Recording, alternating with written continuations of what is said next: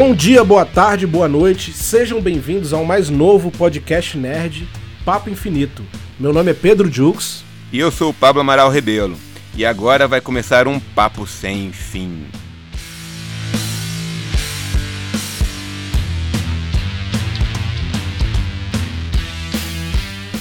Então, Pedrão, estamos aqui mais uma vez no nosso segundo episódio agora para comentar uma série muito aguardada, assim que é, quer dizer, aguardada não, né? Agora já é uma série velha porque já é do ano passado, mas que foi muito aguardada aqui por todo mundo que estava esperando chegar ao Disney Plus, que foi o Mandalorian. E aí, meu velho, o que, que você achou do Mandalorian? Cara, Mandalorian, né, cara? Finalmente o pessoal tá explorando o universo estendido do Star Wars, né? De maneira de maneira bem, né, bem específica, eu acho que bem minuciosa, até por causa do grande Dave Filoni tá comandando aí é, os roteiros, né, junto com o John Favreau, que é um grande mestre aí da cinematográfico e grande fã do Star Wars também, né? Então a gente tem muita coisa para dizer sobre Mandalorian. John Favreau que foi o cara que trouxe o Homem de Ferro para nós, velho. Ele estava na origem da Marvel nos cinemas ali, como nós a conhecemos. Pois é, cara. E, e aí a gente pode até falar que em Star Wars está acontecendo a marvelização, né? Na, ninguém aqui é Marvete, tá? A gente respeita todos os lados, mas é, é o grande, a grande entrega da Marvel durante todos esses anos. E o John Favreau tá trazendo isso pro Star Wars de certa forma, né, velho? Aquele, aquele lance de cross-polinização das narrativas, né? Que ele faz muito bem, assim, de espalhar toda aquela magia do cinema ali e, e contar uma narrativa assim sucinta, mas cheia Sim. de detalhes para os fãs, para quem conhece aquele universo, para quem conhece outros filmes, outras coisas. Tá tudo ali para realmente agradar essa galera e agradar quem nunca ouviu falar sobre aquele assunto. Isso que eu acho muito pois bacana. É. E acho, Pedro, que agora que a gente está começando esse papo, é bom a gente avisar os ouvintes que num primeiro momento nós iremos falar sobre a, os detalhes mais técnicos da produção, sem nenhum spoiler sobre as tramas, sobre os personagens, sobre o universo Star Wars em si. Nós vamos começar Isso. agora falando mais assim do que, que a gente achou da produção do Mandalorian. Você quer começar, Pedro? Pois é, a produção é, é, é bem. Acho que ela é bem específica também. Eu gostei muito do, do, jeito que eles caracterizaram os planetas, o ambiente onde, onde o Didiarim, que é o Mandaloriano, né? É, é, está é, batalhando ali, é, tendo a vida como mercenário. Gostei muito. E assim, uma coisa que é bom de evidenciar, parece que assim, de imediato já tem uma, uma origem ali cinematográfica, é, uma referência cinematográfica ao Tarantino. Então tem uma coisa meio tarantinesca assim na trilha sonora, aquela coisa meio de, de deserto, meio David Carradine dos filmes antigos junto com junto com Clint Eastwood, até uma trilha sonora mais característica de espadachim, né? Então Sim. acho que Star Wars vai muito nessa onda. Sim, eles trazem toda essa questão do faroeste, do samurai, dessa coisa que o George Lucas pensou lá atrás quando ele fez o, os filmes originais do Star Wars, né? Que é aquela ambientação assim de de cidade sem lei, perdida na Isso. periferia da galáxia, o oeste da galáxia, lá onde onde a lei não chega, né? Então, como é que as pessoas vivem naquele, naqueles lugares que a gente já viu isso no, no Star Wars e que se repete aqui de uma maneira completamente, assim, não, não digo completamente diferente, mas diferente do que já foi apresentado antes, assim, e também no caráter episódico, assim, né? Porque a produção ela tem muito essa questão de cada capítulo ser fechado, ser uma historinha mais ou menos fechada, assim. Você tem uns arcos assim que vão de dois a três episódios e o, os arcos solitários, assim, que é uma historinha do Mandaloriano chegando em algum lugar e lidando com uma treta que está rolando ali naquele momento. Isso eu acho muito bacana também, porque é aquela coisa também do seriado, né? Da, daquele do vilão da semana, de chegar aqui, vamos contar uma história fechada aqui, que não tem um grande impacto na trama geral, mas que está presente, que é o tal do side quest no RPG, que eu vejo muito de RPG também uhum. no Mandalorian, sabe? Então uhum. acho que isso é muito bacana. Agora eu queria perguntar para você, Pedro, que é um negócio assim, que para mim eu gostei muito, achei muito legal, mas que você que é músico, que curte essas paradas, o que, que você achou da trilha sonora? Cara, a trilha sonora é uma coisa espetacular, né? É, eu acho que conseguiu ali passar realmente essa vibe que eu comentei mais cedo, né?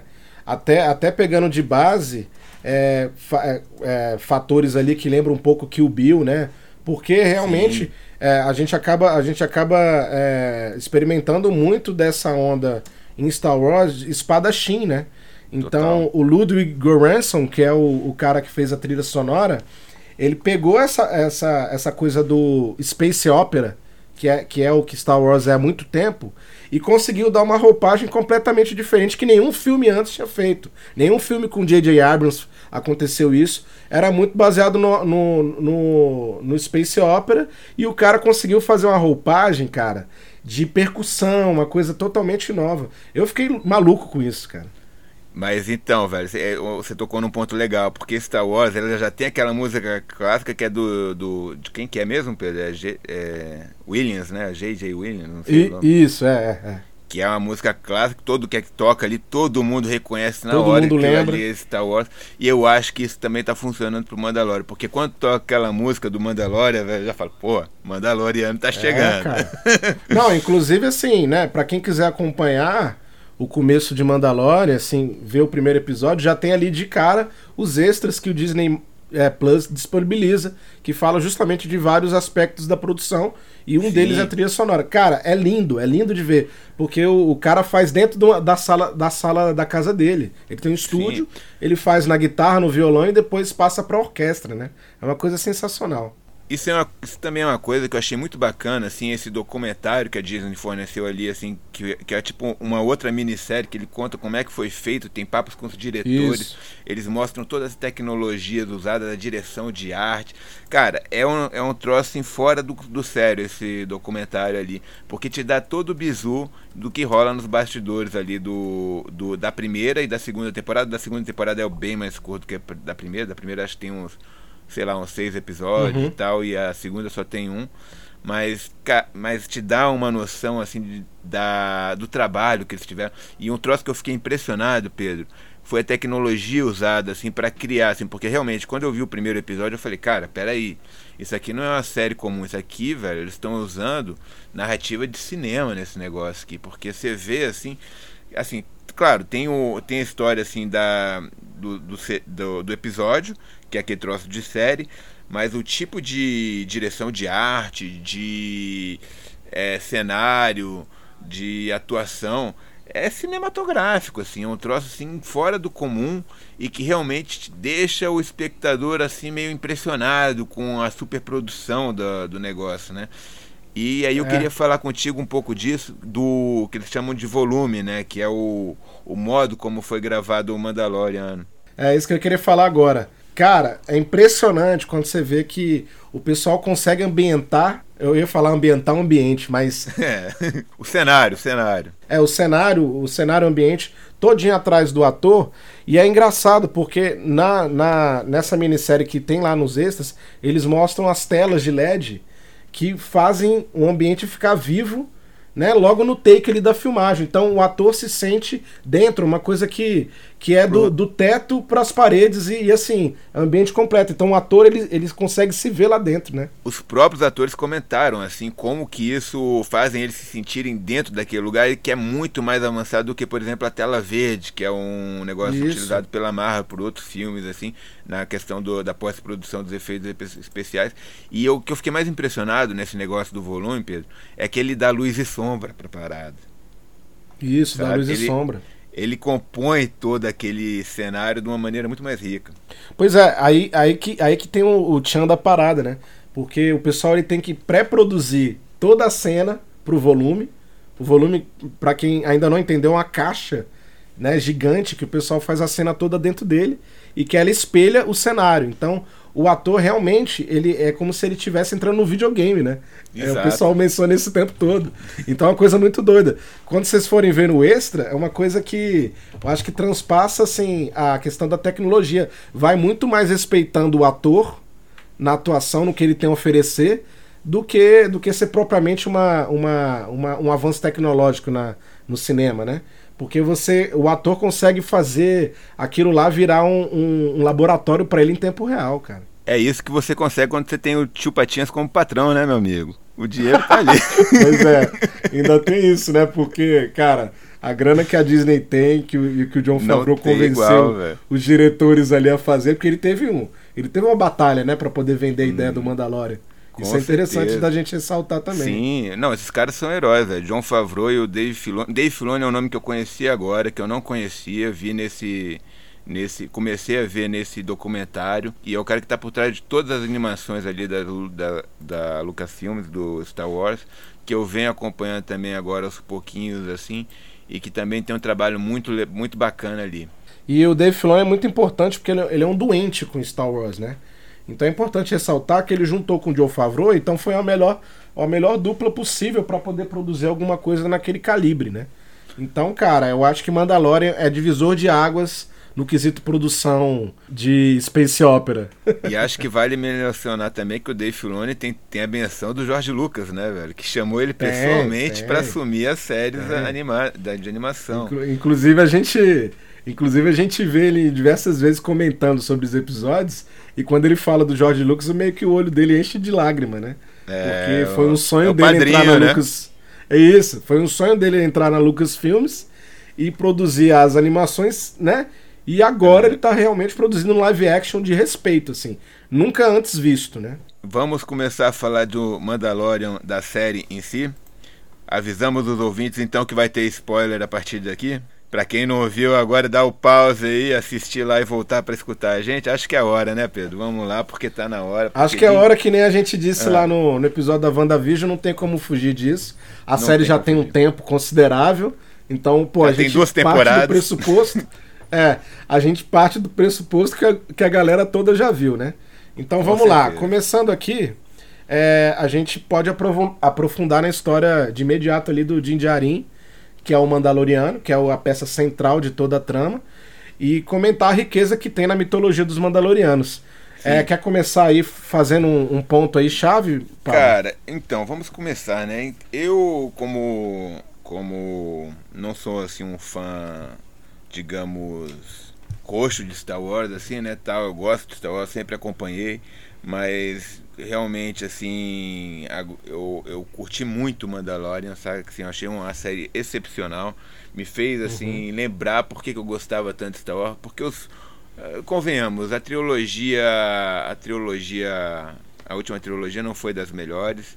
Não. Os filmes, alguns deixaram de desejar. Eu gostei muito de Rogue One, eu acho o melhor filme de Star Wars, inclusive. Rogue One foi uma surpresa. É, mas o Han Solo deixou a bola cair, digamos uhum. assim. E, enfim, eu não esperava grandes coisas da, do Mandalorian, não, sabe? Assim, eu via que tinha todo um burburinho ali, esperei chegar o Disney Plus aqui para poder ver sobre o que, que essa galera tava falando. Não entendia qual era o, o, o, grande rebuliço a respeito do Baby Yoda, né? Porque, enfim, achava aquilo uhum. assim que é para agradar as crianças e tal. Então, e, e, o Star Wars tem um pouco disso, né? Tem essa coisa de conto de fadas espacial para, para crianças também. Apesar de ter toda essa temática de guerra, de violência e tal. E, enfim, cheguei no Mandaloriano bem verde, digamos assim. Mas uhum. gostei muito daquele primeiro episódio, assim, dos três primeiros, né? Que contam a historinha dele com o Baby Yoda ali. Como eles vieram a se conhecer. E tem, a, tem assim, coisas sensacionais, assim como o cliente que, que, ele, que é do Império, que é interpretado uhum. pelo Werner Herzog, que é um grande ator assim das antigas, é, que é um cara sensacional. Ele é um grande cineasta, né, cara? É. Um cara. Quando eu vi ele lá, eu falei, cara, o Herzog tá aqui, meu irmão. É. Então essa série aqui tá de respeito mesmo, né? É, o, o cara, o cara é fantástico, assim, um grande artista. É. E, e aquilo ali para mim foi, foi, já foi um sinal assim de que realmente tinha uma coisa diferenciada ali naquele produto ali, né? Que a gente vê isso assim na na questão da construção daquele universo. Eles fazem tudo muito assim, certinho, devagar. Não é uma coisa de outro mundo, digamos assim, não tem grandes mistérios assim a serem resolvidos. Ah, tem um mistério do porquê que o Império quer tanto o Baby Yoda, mas isso a gente discute mais pra frente. É, mas assim, isso. é aquele negócio, a gente tá ali né, pra ver a história do Din Djarin, que é aquele Mandaloriano ortodoxo, aquele cara que tá chegando ali, ele, ele não vê é, é aquele caminho, this is the way, é o caminho, esse é o caminho, é. e eu não vejo outra coisa além disso. Tu vê que, que logo depois que ele cumpre a primeira missão já, ele já quer pegar outro serviço, ele não quer papo, o cara fica lá, não, não, vamos lá tirar uma férias, tal, não, não dá uma missão aí, eu quero uma missão. quero trabalhar. É o conservador dos Mandalorians, Exa né? Exatamente, assim, aquela galera fanática que não quer saber de outra coisa além de, de seguir aquela linha reta ali, não tira o capacete por nada. E, enfim, a gente vai aprendendo ali o que é o Mandaloriano a partir daquele primeiro momento ali, né? Que a gente vê ali na série. Mas aí tu vê que o Mandaloriano também, velho, nesse, nesse primeiro encontro assim, que a gente tem com ele, ele tá, ele aparece como um cara foda, mas a armadura dele ainda tá bem baleada e tal. Depois que ela fica bem fodona. assim, Desgastada. Assim, bem desgastada. É. Depois da primeira missão que ele consegue lá o Beskar, que ela fica fodona. Mas ele leva um pau dos Jawa, velho. Que é aquela galera lá do. É. De Tatooine lá, que é tipo. Tatooine, o, né? Os sucateiros de São Tatooine, tipo os, os, a, galera, a galera do ferro velho, né? De Tatooine. Exato. E que é um episódio fantástico, assim, que, que é ele brigando é. com os Jawas ali. Ele mata um aqui, o outro joga, joga uma, uma lata na cabeça dele. Cara, achei aquele é. episódio é. muito divertido, assim, sabe? E aí tu vê que o cara não é o cara fodão, assim, de todos. Porque, cara, pra levar ah, um pau daqueles baixinhos, é, os, os caras estão falando assim, ele, eles têm, a fraque, ele tem algumas fraquezas. Pois é, é, é importante você mencionar isso, porque na verdade a primeira temporada mostra a evolução do Mandaloriano, ele como pessoa mesmo, né? Nessa questão tanto de ser ortodoxo quanto de, de guerreiro. Ele por si só, pelo clã dele lá, mais ortodoxo, ele já é um guerreiro no universo é, da, de Star Wars respeitado. Só que você vê que é um cara que ele se vira, na verdade. Ele é. é. um guerreiro respeitado porque ele, ele tem a mãe de sair das situações, né? E aí, eu acho que isso vai muito em, em contra a, a, ao que a gente via do, do Boba Fett como um, Mand um Mandaloriano daquela primeira daquela primeira trilogia. Fodão, né? que o cara era su fodão, super ágil e tal. Então você já fica assim, cara, esse Mandaloriano é diferente, entendeu? Não, e eu acho também, velho, que é aquela coisa assim, o, a minha visão dessa história do Mandaloriano, assim, que eu, ve, eu, eu, eu tendo a olhar pro arco do personagem, assim, né? Uhum. Então ele começa daquele jeito ali, ortodoxo, tal, quadradão, enfim, aí ele encontra o Baby Yoda. E ali ele já muda ali, porque ele fala, cara, eu não vou matar uma criança, saca? Pois é. Tipo, eu não Valores, vou. Né? E a partir dali, é isso que o Baby Yoda traz pro Mandaloriano ele começa a desafiar ele a mudar de caminho, assim, tipo, você não pode ser só um cara é, caça, assim, caçador de recompensa que, enfim, só tá afim do dinheiro e que não importa quem você está maltratando no caminho, assim, apesar de ser, ser um cara honrado tal, tem toda essa questão que é muito importante para ele, mas assim, o Baby Yoda traz, traz a humanidade pro Mandaloriano, assim, porque a partir dali ele começa a se preocupar com outra criatura. E aquele negócio, não é a partir dali, né? Porque ele só vai se preocupar com o Baby Yoda de verdade a partir uhum. do terceiro episódio, quando ele vai resgatar o Baby Yoda da mão dos bandidos, que ele deixou lá. Sim, sim. Ele concluiu a missão, deixou o Baby Yoda com os bandidos e foi embora. Aí ele eu acho a cena muito bacana, porque é a cena que, que é um que se repete muito durante o seriado, com aquela bolinha que o Baby Yoda fica brincando. Uhum. Ele entra na nave, vai, vai, vai, vai lá ligar a nave lá e tá sem a bolinha, né? Ele tem que encaixar a bolinha ali de volta. E aí ele fica lá pensativo assim, ele fala, pô, eu não posso deixar esse bebê na mão daqueles caras, velho. Eu tenho que voltar lá, uhum. porque isso é uma crueldade que, enfim, não tá dentro de mim. Eu tenho que, que salvar esse bebê e ver o que, que eu faço com ele a partir de agora. E que isso também, velho, é muito legal, porque assim, para quem é fã de quadrinhos, faz uma referência a um, a um mangá muito famoso chamado Lobo Solitário. Que era hum. um, um, um samurai que vira Ronin e que sai com um bebê, com o filho dele, enfrentando os bandidos no meio do Japão feudal lá, né? E é uhum. é justamente isso, assim, o, o, o, você tem toda essa questão do samurai fodão, que é o cara mais foda da galáxia lá, assim, tipo, na, nos quadrinhos, e que o bebê traz um pouco de humanidade, assim, para ele, assim, porque ele fala, não, eu tenho que ensinar meu filho e, e, ele até coloca, não, meu filho, agora você tem que escolher aqui, tipo, é, é que nem quando você vê na segunda temporada lá, é a questão do, do Baby Yoda, se ele vai escolher ser, ser Jedi ou se ele não tá nem aí pra isso, né? Que, que negócio assim. Uhum. Ou você, agora você vai escolher seu caminho, assim, mas você é um bebê, como é que o bebê vai escolher um caminho? Ele vai no instinto. É. E ali é. a coisa segue, sabe? Eu, acho, eu achei essa, essa referência muito bacana, assim, sabe? Então, isso é um elemento a mais que traz assim para a narrativa um peso maior assim, um você consegue se identificar com aqueles personagens, né? E assim, e, a partir dali a gente vai entrando na mitologia, né, Pedro? Que assim, tem toda aquela questão da dos, dos Mandalorianos ali serem inimigos do Jedi, que é uma coisa que está sendo apresentada aqui na série. Uhum. E que. E, e, dessa, dessa coisa também que eles têm com o Beskar, que é esse metal super, é, super, super resistente, resistente, né? Isso, é. que nada nada ultrapassa, né? Assim, porque o cara leva tiro de tudo que é lado e fica numa boa. E cara, eu acho que a gente pode aproveitar também e falar do Grogu um pouco, né? Claro, eu acho importante. O Grogu, isso aqui não é spoiler não, hein?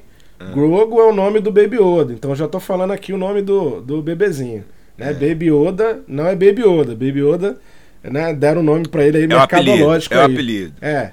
É, é um apelido mercadológico, né? Para vender mesmo. Mas o nome dele é Grogu. E o Grogu é muito interessante porque logo no começo a gente vê essa saga do Império atrás dele. E a gente, depois de alguns episódios, algum, algumas deixas também dos, de, alguns, de algumas cenas, a gente vê que o pessoal tá atrás da, da, dos midi-chlorians, né? Que é, que é o aspecto da força que existe dentro do, do Grogu, do Exato. Baby Yoda. E aí, é, tem todo um arco em volta disso, né, Pablo? A série está sendo construída em cima disso. A gente não sabe o que o Império vai fazer. E até o final da, da, da série, das duas temporadas, a gente meio que ficou assim com a, né? Alguma, alguma sugestão do que pode acontecer. Algumas né? ideias. Mas, sim. Algumas ideias, mas eu queria evidenciar isso aí. O que, que você achou dessa. de ser o cerne da série, essa Cara, busca pelo, pelo poder da força aí? Assim, eu achei muito bacana, assim, porque é, conseguiu conduzir a história até o final da segunda de uma maneira muito orgânica, né? Assim, porque você tem ali um, uma missão muito clara do Mandalorian, que é aquele troço assim, eu tenho que dar um destino para esse bebê que eu encontrei aqui, que o Império está louco para colocar as mãos. Uhum. E ao mesmo tempo a gente começa a pensar assim, né? Não, mas peraí, por que, que os caras querem tanto o Baby Yoda, o Groco?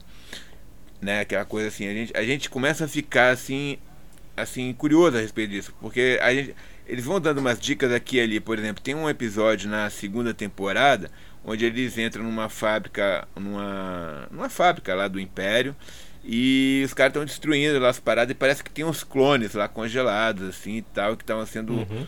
usados assim com, com a amostra que foi tirada do, do Groco no do começo bebê. da série. Enfim. É. Então você fica falando assim, pô, eles estão querendo fazer o que? Eles estão querendo fazer novos Siths, eles estão querendo fazer Jedi é, é. adulterados, exatamente o que, que é? Ou então até mesmo fazer uma ligação já com a nova trilogia, com a produção do Snoke, né? Que é assim que a gente sabe é. que ele foi construído em laboratório. Então tem algumas coisas ali, algumas perguntas que ficam no ar que a gente ainda não sabe como responder. Pois é, é essa ligação que pro final da série, eu acho que a gente vai acabar indo e voltando, né, Pablo? A gente não claro, precisa seguir, sim, né? Sim. Não, Primeira não temporada, roteiro. segunda, a gente vai. Só para ficar tudo. claro para os ouvintes aqui, a gente vai indo e voltando na, só para explicar algumas questões. E aí você falou do Snoke, é uma coisa que acaba, se, acaba virando uma origem do Snoke, que na trilogia que última que veio não era uma coisa muito certa a origem dele, o pessoal ficou, né, deduzindo uma série de coisas, e agora se explica. Mas ao mesmo tempo, o pessoal já falou, né, em vários, em vários backstages aí, que pode ser que, que é, a Lucasfilmes queira rebutar a, a última trilogia. Então aí abre espaço tanto para um lado que já está criado, pra, quanto para outro que pode ser criado. E aí os midi-chlorians, que é, só para esclarecer pro pessoal aqui, né, é, um, é um aspecto da força que existe dentro de, de cada ser vivo, mas que manifesta a força, né? Então os midichlorians é como se você conseguisse mensurar a força dentro de alguém. E aí o Grogu tem isso muito no corpo, né? É por isso que o Império está querendo. E aí a gente chega no Snoke. Então, será que o Snoke vai vir e vai ter origem no, do, no Mandalorian, Pablo? Então, só pra, só pra jogar aqui já, a gente já, já jogando umas apostas aqui, enfim, nas nossas uhum. especulações a respeito do futuro de Star Wars, tanto no cinema quanto nas séries. O que eu tô achando, Pedro, é que o Groco eles estão usando como aquele, aquele personagem que vai fazer a cross-polinização da dessa nova fase do Star Wars. Sabe? Como foi na fase assim, uhum. como foi na Marvel, por exemplo, as joias do infinito. O Groco está meio representando isso agora na série Star Wars, assim. Porque aqui troço, no, no, aí já vem outro spoiler aqui, que é o spoiler mais conhecido da, da internet, né? Que foi aquele, o final do, da segunda temporada, que o Groco é levado pelo Luke Skywalker Enfim, uhum. e a partir dali a gente não sabe qual é o destino dele. E aquele negócio assim, como é que vai ficar agora o Mandalorian sem o Groco? Isso é uma questão que a gente ainda vai ter que analisar até aqui no episódio.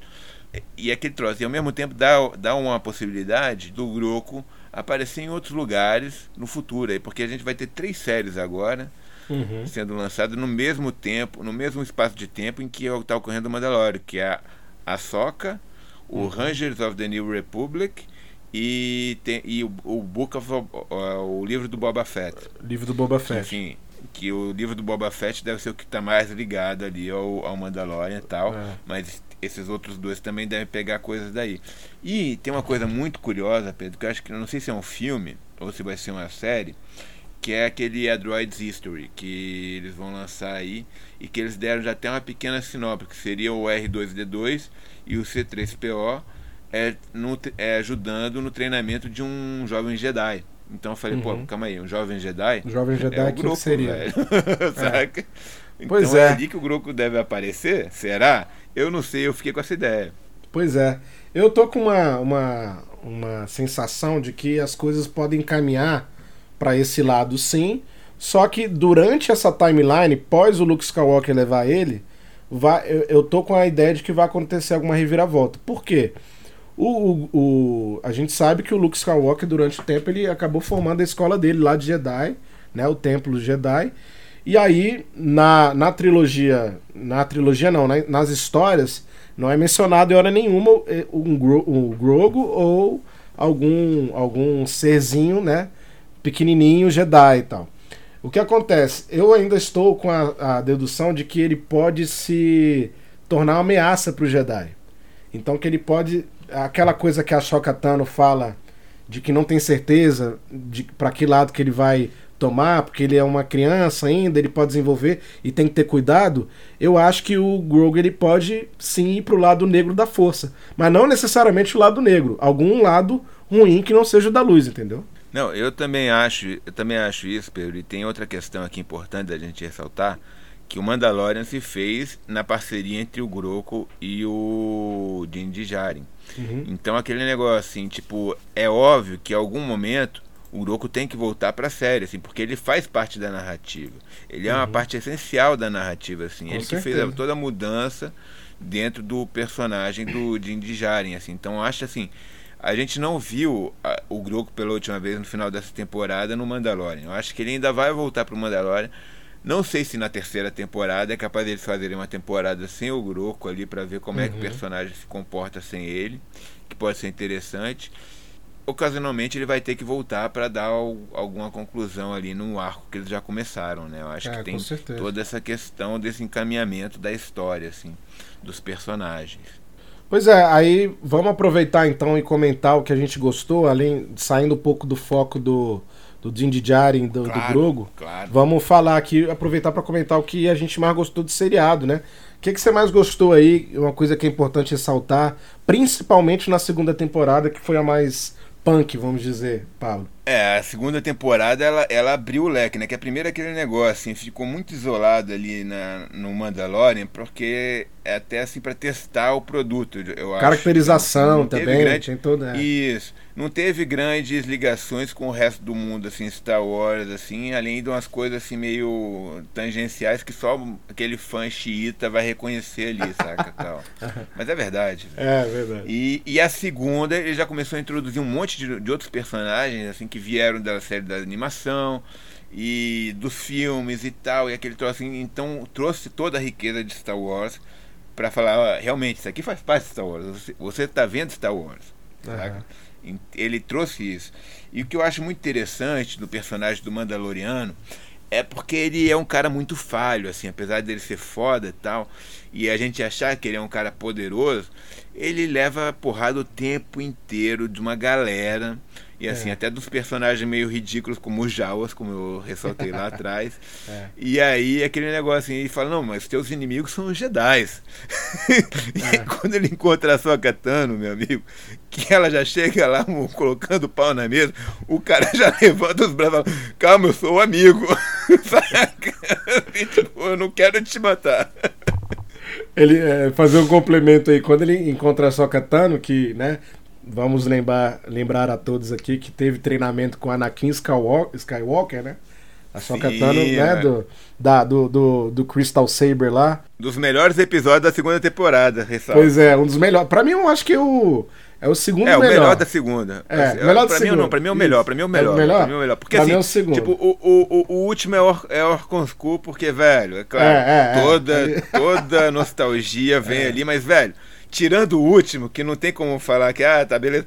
O, o da Salcatano mata pau na segunda temporada. E, e aí o que segura a onda dele é justamente a Beskar, né? O, o- toda a armadura que ele tem. Porque se não fosse a Beskar ali, É. meu filho, esquece. Acabou, Esquece acabou. porque- O cara morria em dois tempos ali. Não conseguia falar um A. Ele, ela ia pra cima, velho. Não tem como. É, é, que ela já chegou ali, já- cara, você tá andando com aquela galera ali, você é do mal, acabou, não tem papo. Vou, tô, tô- cheguei aqui, vou te matar, velho. Acabou. Ela só para ali porque o cara fala assim, não, calma aí, calma aí, deixa, Calma aí, deixa, calma eu, aí. deixa eu colocar o rabo entre as pernas aqui, porque eu não, não vim brigar contigo.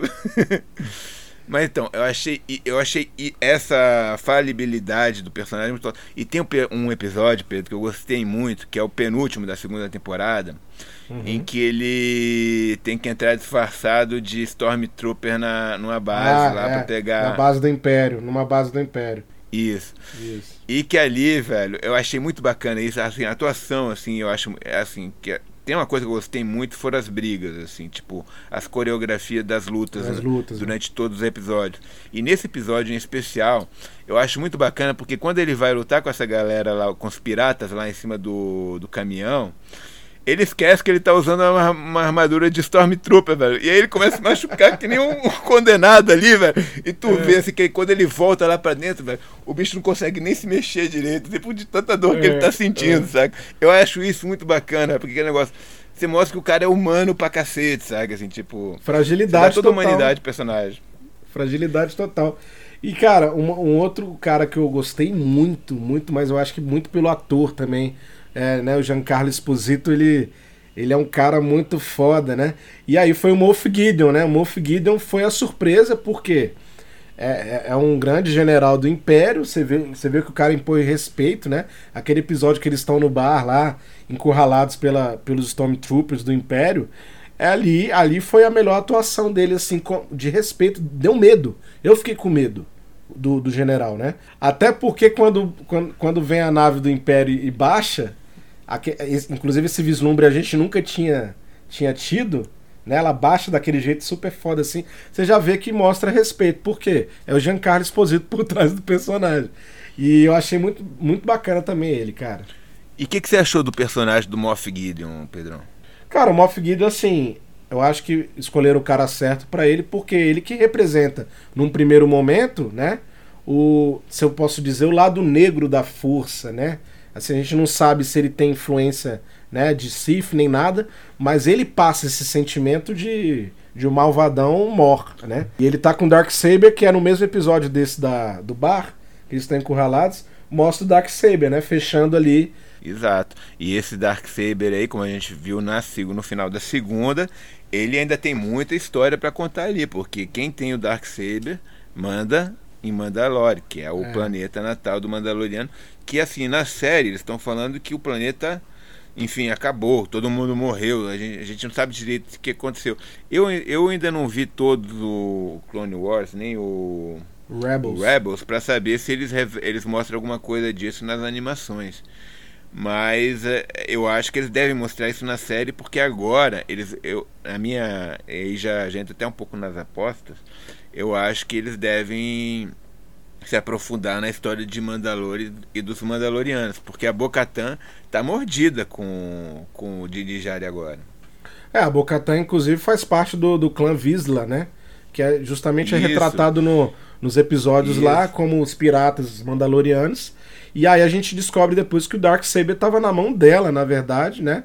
Porque ela é de, da realeza. E que, nos, e que, na, eh, que nas séries das animações ela, ela faz, faria parte de quem governava Mandalor. Isso, Agora eu não lembro isso. exatamente qual era o nome da rainha lá, mas ela era uma das vislas. Inclusive, assim, dá pra destacar que o Darksaber, o sabre negro, ele não tem uma origem muito, muito exata. Então, assim, é terreno fértil, velho, pro Filone pegar isso aí e fazer tipo assim uma origem super cabulosa, uma coisa totalmente, né, que liga lá com, com o, o planeta, o, a lua Jeddah, né? Que é da onde veio os, os, os, os Kybers, né? Que fazem os sabres é. de luz. E aí ele podia fazer uma origem. É, na verdade, assim, é meio misterioso mesmo a origem do Dark Saber. E isso que, que, que traz uma coisa diferente. Por quê? Ele é uma lâmina, então ele é diferente de todos os, os sabres de luz convencionais. É uma lâmina com ponta, né, cara? Uma coisa bem, bem massa. O que eu acho também é que tem aquela coisa, é, de onde é que vem essa inimizade entre os Jedi e os Mandalorianos, assim? A gente é, não importante. viu, a gente a gente só tem isso assim falado ali pelos personagens, pela aquela forjadora lá que era um, meio que uma mestre do Mandaloriano no primeiro na primeira temporada, primeira temporada. que tinha aquela aquela cela dos Mandalorianos mais ortodoxos ali, que eram mais fechados. E a gente e depois a gente descobre que o Din Djarin, no final das contas, não é um Mandaloriano raiz, né? Ele não nasceu no planeta Mandalor. Ele era um órfão que foi adotado e que se tornou um Mandaloriano por conta disso. E, e que a partir dali ele começa a história dele. É, inclusive é bem, eles retratam isso muito bem na caracterização, porque você pegar assim o Pedro Pascal, ele é de origem latina, né? Então eles conseguiram representar isso bem legal, assim, dele não ser um puro ali de Mandalorian. Né? Você vê que ele tem uma. uma né? A, você sabe que a criança. Né? Eles fazem um flashback dele sendo resgatado por um Mandaloriano criança. Né? Ele tem uma origem meio latina, meio de um planeta diferente. Então, eles, essa caracterização também é, é muito boa, cara. Eu achei muito legal. Não, com certeza. E, enfim, velho. Vamos passar para agora para outras coisas. Teve alguma coisa que você não gostou, Pedro? Assim, alguma coisa que você achou fraca? Eu acho que não, acho que não, não, tem, não teve nada demais assim. Eu acho que só talvez ali é, alguma coisa que envolva a, a, mitologia clássica do George Lucas, mas eu acho que eles, eles não quiseram dinamizar. Eu acho que aquele episódio, por exemplo, onde tem onde o pessoal é, cria camarão, esqueci agora. Ah, sim, do, dos Mon Calamares. É, isso, não sei isso. o nome do planeta, só lembro o nome do, da é, galera. Aquele episódio lá ficou meio solto, a gente não. Né? É, teve, algum, teve alguns episódios que eu achei mais fraco. Esse eu achei um. Outro que eu achei fraco foi da. Foi daquela da carona pra, pra mulher sapo lá, que, enfim, são atacados por umas aranhas. Umas... Mas de história realmente não avança nada e, enfim, bem fraco. E eu, na primeira temporada, que eu achei, assim, até assim, nesse ponto, ela, ela ela vem numa toada mais, mais, mais, consistente. Eu também achei fraco o episódio que apresenta a Fennec, que é a. Que é a coadjuvante lá, a parceira do Boba Fett. Uhum. Que, que, enfim. E aí tem algumas coisas de roteiro, assim, que também não me agradaram. Por exemplo, falando aqui do Boba Fett, o episódio dele teve duas coisas ali que eu fiquei incomodado. Primeiro, a explicação de por que, que a Fennec ficou viva, né? Que, que ela levanta assim a camisa e parece que tem um umas máquinas no, no estômago dela. É, isso assim, ficou mais explicado. Ficou mais explicado. É, tipo, velho, é, é, só pra, pra falar que o cara salvou ela, mas saca, assim, não dá uma explicação, não dá nada. E a outra foi quando o Boba Fett vira pro Mandalorian e fala, não, beleza, mas deixa, deixa o teu jetpack aí do lado. Ué, pra quê, velho? Saca assim, tipo, só pra ele ter que correr lá pra cima. Lá. Não, assim, no roteiro tem, tem, tem, tem, tem um motivo assim prático pro roteiro, porque ele fica com mais dificuldade para alcançar o Baby Yoda no final. Sim, Mas assim, sim. tipo, não tem nenhum motivo assim prático pro Boba Fett. Não, não, tira teu, teu jetpack aí. Eu, eu quero ser teu jetpack aí que é mais avançado que o meu, saca, velho? Pô, é, é. tipo, ficou meio, é. ficou meio solto assim o negócio, saca? Então tem umas coisas assim também assim que eu acho meio de, de roteiro, assim que me que me incomoda assim, que é troço de, de você ter a questão da do RPG, por exemplo, toda hora o cara tem um up, né? Tipo, agora o Boba Fett tem uma armadura, quer dizer, agora o, o Mandalorian tem uma, uma armadura uma, uma, armadura nova, tá mais foda e tal. Uhum. Agora ele tem uma arminha ali no punho que solta uns dardos violentos. Dardos agora ele tem uma lança lados. de besca. Agora uhum. o cara tem o sabre negro. Porra, o que, que os caras vão dar pro Mandalorian na terceira temporada, bicho? O cara vai ficar, tipo, que nem um quadrinho, que nem o Cable, assim, tá cheio de coisa. Assim, é, de... igual o Cable. O Cable, o Cable foi uma referência massa mesmo. E cara, é, e cara, eu acho que dá pra, dá pra mencionar alguns aspectos da segunda que deixaram pontas soltas pra é. terceira, né? Pra terceira e pra spin-offs aí que já foram divulgados, né? Uma das coisas que a gente falou da Soka Tano, que é a, a espadachim com Crystal Saber, né? Que foi para você uhum. foi o melhor episódio, é, ela tem, tem um detalhe muito legal aí que a gente pode mencionar. O Crystal Saber ele tem, ele tem origem em Alderaan, né? Que é o planeta lá uhum. da Cara Dune, né? Sim, e sim. outra coisa, o, o Crystal Saber é muito usado pelos Grey Jedi, que são, né? Os Jedi que eles eles eles eles estão para os dois lados, né? eles, eles ficam propensos para o lado da luz em certas ocasiões e para o lado negro da força. Eu ia falar nesse ponto, porque assim na animação a gente vê isso que a Soca ela foi expulsa dos, da Ordem Jedi, sim, ela era Padawan, ela não chegou a se formar Jedi, ela foi expulsa, sendo inocente num julgamento injusto. E quando os caras vão viram que cometeram um erro, chamam ela de volta e falam: Não, não quero voltar porque vocês me sacanearam, enfim, vocês foram muito escroto comigo e agora eu vou seguir meu caminho. Ela é meio uma Ronin do universo Star Wars. Uhum, exatamente. Analogia perfeita aí, uma Ronin do universo Star Wars. E aí faz muito sentido, talvez, abordar isso em, com alguma magnitude na, na série dela que já está anunciada. De repente, falar, pegar da mitologia Star Wars que tem os Grey Jedi, né? Tem uma ordem Grey Jedi que, né, que, faz, que fez parte num, num passado é, distante e que pode ser explicado porque que, né? Eu acho que até a motivação dela de ser expulsa lá do da do, do Templo Jedi, da Ordem Jedi, da Ordem Jedi, faça com que ela comece de novo esse movimento. E aí, simbolizado pelo Crystal Saber, né, velho? Eu ia até falar isso também, Pedro, que eu, sobre a Soca, porque é um personagem que eu achei muito interessante, assim, da, muito, nessa segunda muito. temporada. Cara, Rosário Dawson como a Soca tá perfeita. Perfeita, né, velho? Perfeita. Nossa, cara, bicho, ficou linda ela, assim, tu olha assim, que perfeição, velho. Tu olha a série, tu olha ela. E, mas toda a expressão corporal da atriz ali, é. velho, ela, ela realmente ela encarnou o personagem de uma maneira que você fala assim, cara, como os caras tiveram um dedo aqui de ouro para escolher essa mulher para fazer a Sokatano. E assim, já entrando nas nossas apostas aqui, velho, assim, para mim, ali ficou muito claro isso. Mandalorian, a segunda temporada do Mandalorian, para mim, também me, me deu essa visão. Que eles já estão ali querendo apontar para onde está indo, assim, né? Tem a, a, questão dos Rangers of the New Republic, você tem o uhum. um episódio da, da, das aranhas espaciais lá, que chega a galera ali da, da New Republic lá nos X-Wings e salva o Mandalorian e tal. E, é, enfim, deve ser uma, uma série meio baseada nessa galera, assim, tipo. E já tem a cara Dune também que tá entrando ali.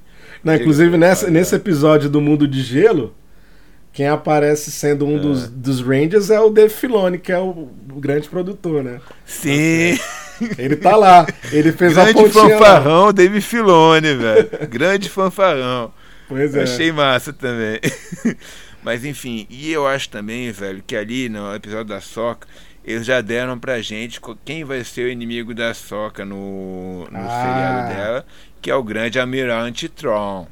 Que é um é. cara, para quem conhece Star Wars, Foda. que tá no cânone antigo e que eles estão reaproveitando no novo. Começou com, com os livros lá chamados Herdeiros do Império, que ele era um, um, um grande almirante lá renegado que vai se bater com Luke Skywalker, com o Han Solo, com, com, aquela, com a galera do filme toda.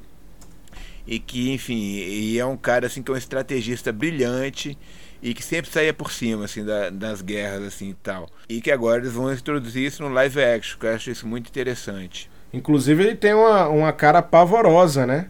Porque ele ficou, ele foi caracterizado na, nas animações, né? E, e assim, o bicho, o bicho é, ele, ele é da. Da. Como é que eu posso dizer? A, a raça dele, eu esqueci o nome da raça dele, cara. Kiss. Que é Kiss, que é CH, né? É um, ele é um cara, ele é um cara todo, todo azul com olho vermelho assim, então Cara, eu, eu tô querendo muito ver essa caracterização. Ele tem uma presença fodida. Ele tem uma presença ferrada, assim, tal. Ferrada. Enfim, velho, ele me lembra um pouco a Nébula, porque a Nébula também é azulzona do, do, da Marvel. É, é. Mas, enfim, ele é um cara foda, assim. Eu acho que ele é um inimigo, assim, de, de respeito que se brincar eles não vão manter só em, em série não, eles podem fazer até um filme mais pra frente aí usando esse personagem como um sucessor do Dark do, do Darth Vader. Então quando a gente ouviu a palavra mestre, que não era uma coisa que não era abordada nas animações, né? Porque mestre é uma coisa que remete muito a, a Jedi, a Sith, né? Então talvez o, o, o grande almirante Tron ele, te, ele tem alguma coisa relacionada à luta corporal intensa, é. alguma habilidade com a força, talvez, não sei. É, assim, do que eu conheço, Pedro, que não é muita coisa, eu admito, assim, eu li um livro do. do li, eu li o primeiro livro dos herdeiros do, do Império, porque eu fiquei curioso, assim, acho que foi, foi um livro que foi lançado no Brasil aqui quando eu estava lá morando no Rio de Janeiro, e o autor estava vindo para cá, eu queria conhecer lá, que era o Timothy Zahn, uhum. e aí acabei comprando o livro, né? E no livro ele não tem nada assim de nem de Jedi nem de Sith, mas ele é. tinha uns, ele tinha encontrado uns animais assim que cancelavam a força, saca? Então os Jedi não podiam usar a força na presença desses animais que ele tinha ao redor dele. Uhum. Então ele, ele meio que tirava o poder dos Jedi dessa forma, saca? Ele tem essa, então é aí que entra a questão dele ser um grande estrategista, saca? Dele ser um cara assim que ele ele não chega num lugar por acaso, assim, ele já, ele já sabe qual que, que vai acontecer tudo ali, ele tem todo o espaço dele programado. De toda forma, eu acho que ele vai ser um grande estrategista, assim, até porque esse é o background dele, mas eu acho que ele vai ser espadachim. Em algum nível ele vai ser espadachim por causa do treinamento da menina lá, entendeu? Porque todo mundo é espadachim no é, Star Wars, né? Todo é. mundo que, que é alguém que, tipo, que é foda, que é tem foda. que lutar com uma espada em algum momento. É. Até, até, o, até o Mandalorian tá entrando nessa onda agora, bicho. Agora ele tá com o Dark Saber. falar, não, agora também vou lutar. Uai, até o Moff Gideon, cara, no último episódio. É o Moff Gideon, lá, é. Né? e o Moff Gideon chegou lá, velho. Eu achei que ele não tinha mais, ele conseguiu pelo menos uns 30 segundos ali de batalha com, com o Mandaloriano. é, velho, já saiu rasgando parede o caramba, é, velho. É. é, não, Star Wars, cara, se não tem uma espada, ele tá lascado realmente. Agora, Pedro, deixa eu te perguntar. É, qual que é a série que você tá mais esperando aí dessa nova leva que tá vindo? Ah, a Sokatano. A Sokatano. A Soca, essa, né? essa é a, é a, série. O livro de Boba Fett também, mas eu, eu, eu não tô eu não tô tanto, tá bom? Porque eu acho que a gente já é. viu. Eu acho que vai ser, na verdade, uma. Uma, uma réplica daquele, daquele penúltimo episódio. Por mais que tenha muita história para contar, eu acho que vai ser. Mas assim, meu hype tá mediano pro Boba. Mas é mais pra Sokatan. Cara, então eu vou fazer teu, teu, teu hype pro Boba levantar um pouco aí. Bora lá. Eu acho que os cara, sabe o que, que eu acho que os caras vão querer fazer com Boba Fett, velho? Com, é. aquele, com aquele prelúdio que eles deram ali no final do Mandalorian. Que, é. enfim no final do Mandalorian, o que acontece? O Boba Fett toma o lugar que era do Jabba, né? Sim. Jabba the Hutt. Jabba the Hutt. Então, velho, o que, que eles vão querer fazer com o Boba Fett é o poderoso chefão do Star Wars, rapaz. Ah, é. Pode, pode é ser. É o mesmo. cara que vai controlar os bandidos do Star Wars, velho. Vai ser os Corleone. Ali, vai ser o Corleone do. Dom do Corleone espacial, velho. Pode ser, cara. É, é, é isso que é o caminho do Boba Fett, velho. É, pode ser. Levantei teu hype, Pedro? É. Agora vai depender de roteiro, né? Mas assim. Claro. Se for nessa linha, eu acho que é legal. É bem legal mesmo. Fica bacana, fica. Agora sobre só resgatando lá aquela aquela mitologia sobre o Crystal Saber, né, o sabre de luz branco da Sokatano, a gente lembra que o sabre roxo do Mace Windu, que foi o Samuel Jackson, fez lá na, na segunda trilogia, que é a primeira na cronologia, é, não foi só porque o Samuel Jackson escolheu o roxo, não, viu, galera? O roxo, na verdade, representa o seguinte: representa o, um Jedi que já passou pelo lado negro antes, né? E assumiu o roxo, e esse roxo representa a, a virada de chave para luz na vida dele. Eu acho que isso na Sokatan vai ser explorado muito. Então por isso que eu tô com hype alto para Sokatan. Eu peguei essa essa deixa do Mace Windu porque na Sokatan a gente pode ter um vislumbre muito grande, Pablo, dos Jedi e de toda a mitologia que envolve o Sith. Então, por que, que eu tô com hype alto? Porque eu acho que vai voltar aquela, aqueles vislumbres ou flashbacks explicando o que a, o que a Soca passou, o que ela entende como nova forma de vida e alguns caras aí, inclusive, né, o Samuel Jackson tá ele tá dando apertada aí pra galera ver se se ele aparece de novo. ele então, aí no, no roteiro é. da galera, né? Então, pô, fala aí, Rosário Dawson com Samuel Jackson ia ser foda, né, cara? Seria foda, seria bacana, seria legal. E, e, cara, tem toda aquele troço, né? É, Star Wars é tipo Marvel, ninguém fica morto, assim. Tipo, uhum. Boba Fett voltou. No, nas animações lá, o Darth Maul também voltou, saca? Tipo, pois é. pro Mace, pro Mace do voltar também é só um é. pulo ali do roteiro, saca? Tipo, ah, vamos colocar aqui o, o Samuel Jackson agora voltou também, enfim, tá com os braços mecânicos, porque ele perdeu os braços naquela luta lá com. Acho que foi um, né? Com... Foi um braço, foi os dois. Foi, foi os dois, velho. Foi os dois. Eu acho né? que foram os dois. Mas nada que não possa voltar, porque é a força que Não, pô, o, o Luke perdeu um, o, é. o Anakin perdoou os dois e as pernas, velho. É, e virou o Darth Vader, velho. Pô. É, Aliás, eu acho que no Star Wars que conta isso, velho. Quanto mais membros você perde, mais foda você fica, velho. Vide Darth Vader, velho.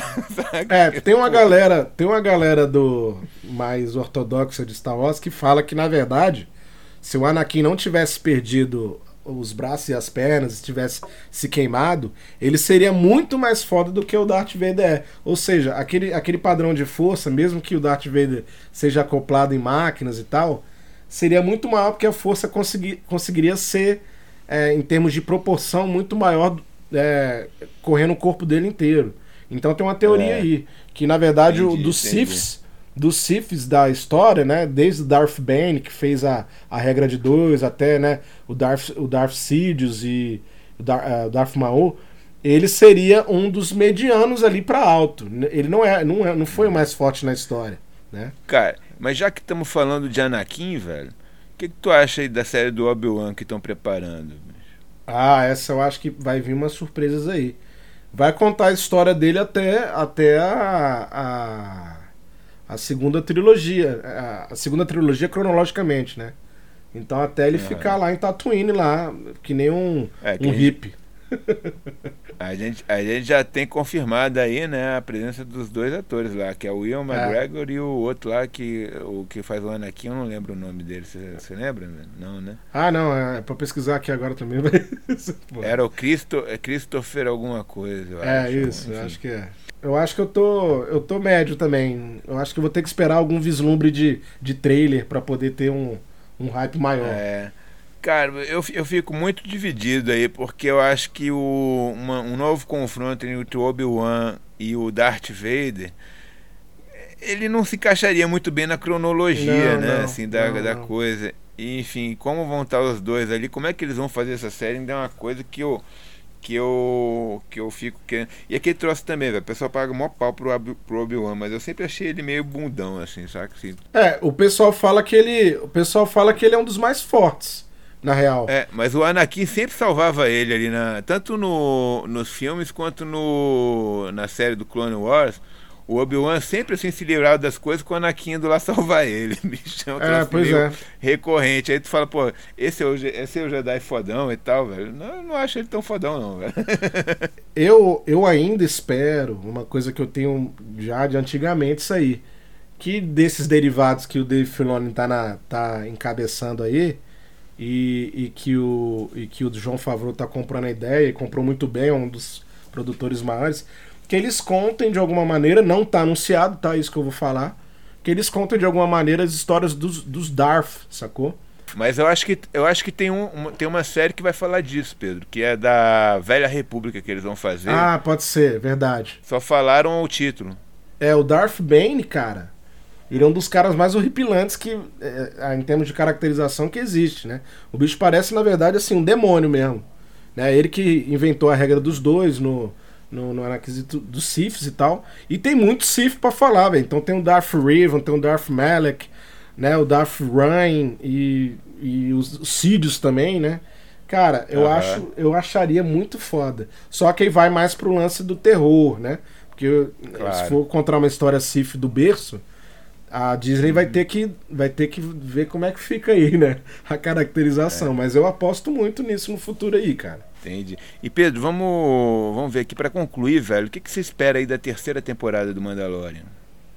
Então, cara, eu espero o que eu espero da terceira, que, né, mostre o Din Djarin, que é o Mandaloriano, sem o Grogu, o que que ele vai, qual vão ser os desafios dele como mercenário, se ele vai voltar, não voltar, mas ter uma nova vida com os Mandalorianos piratas lá da Bo-Katan E eu quero ver o, o que, que dá do Grogu, porque o Grogu teve muita importância e talvez a gente teve um, tenha um vislumbre dele, naquela teoria que eu tenho, dele, vir, dele virar a chave pro mal, de repente.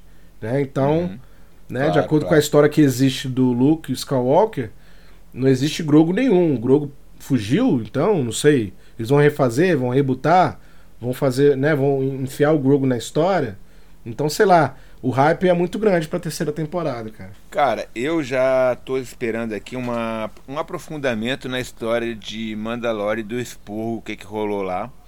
Porque, enfim, a gente hum. terminou a, a, a, segunda temporada meio com essa questão da, do destino de Mandalor, né? Por, porque quem vai ficar com o Sabre Negro agora é o Din Djarin e quem quer o Sabre Negro é a Bocatan. Então a Bocatan, eles estão assim meio colocando ela ali de possível vilã para a terceira temporada, Pode assim, né? possível arquinimiga Pode ser. do Din Djarin.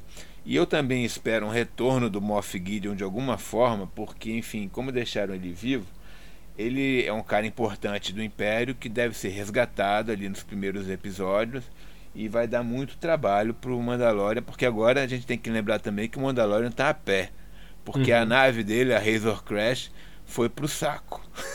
É. e que era uma das coisas mais legais que eu gostava era, era da Razor Crash, porque ela tava sempre toda arrebentada e o cara tava sempre tendo que procurar um mecânico para consertar aquele negócio. É, é. A, cara, e, e, e, ali deu coisas muito legais, por exemplo, quando ele passa naquele mundo aquático lá, que os caras enchem a, a, nave de rede pra cá, pra lá, tem até um, uns polvos assim no meio é, do negócio. É. Então, assim, qual será a nova, a nova nave do Din Djarin? Porque agora ele vai ter que precisar comprar uma na próxima temporada. É, até um amigo meu falou que a Razor Crash é como se fosse uma pala um Opalão 78 4.1 S. Pode crer. Que o bicho é do caramba, só que ele quebra o tempo todo. Então você... E bebe pra cacete, né? então, galera, eu acho que dá, dá por aqui, né, Pablo? Eu acho que. Dá, dá. O papo já rendeu pra caramba. Já deu uma boa ideia pra galera aí sobre o que, que a gente espera aí da próxima temporada, tanto de Mandalorian como as próximas fases aí de Star Wars. E, enfim, espero que todo mundo tenha gostado desse papo, né? E estaremos sempre aqui comentando a respeito de, dessas, dessas, desses universos, dessas coisas todas. Pois é, vamos pedir pra galera seguir a gente no, no Spotify, na Anchor FM. Estamos também no Google Podcasts. Então foi muito o mais importante. recente aí. É muito fácil de entrar. Quem tiver com celular Android aí, tem a tarjazinha lá do Google e tem às vezes o aplicativo já. É só colocar lá Papo Infinito que acha. Sigam-nos também no Instagram e estaremos esperando vocês para é, curtirem aí. E no e-mail, né? Mandem, mandem suas opiniões no e-mail, papoinfinito.gmail.com. Estaremos esperando aqui para saber o que vocês estão achando do nosso pois é. programa. É. A gente vai deixar a tarja do Linktree na descrição do episódio, que dessa tarja, desse hiperlink, leva para todos os links que a gente comentou agora aqui. Beleza? Então é isso aí, vamos despedir da galera, Pablo. Isso aí, galera. Obrigadão pela, por estar ouvindo a gente até essa hora aí. E estaremos aqui novamente com outros assuntos mais legais na próxima semana. Não sabemos exatamente quando ainda, porque estamos começando, estamos acertando aqui a periodicidade do nosso podcast. Mas nos acompanhe que esse papo não, nunca terá fim. Isso aí. Falou, galera. Um abraço, até mais.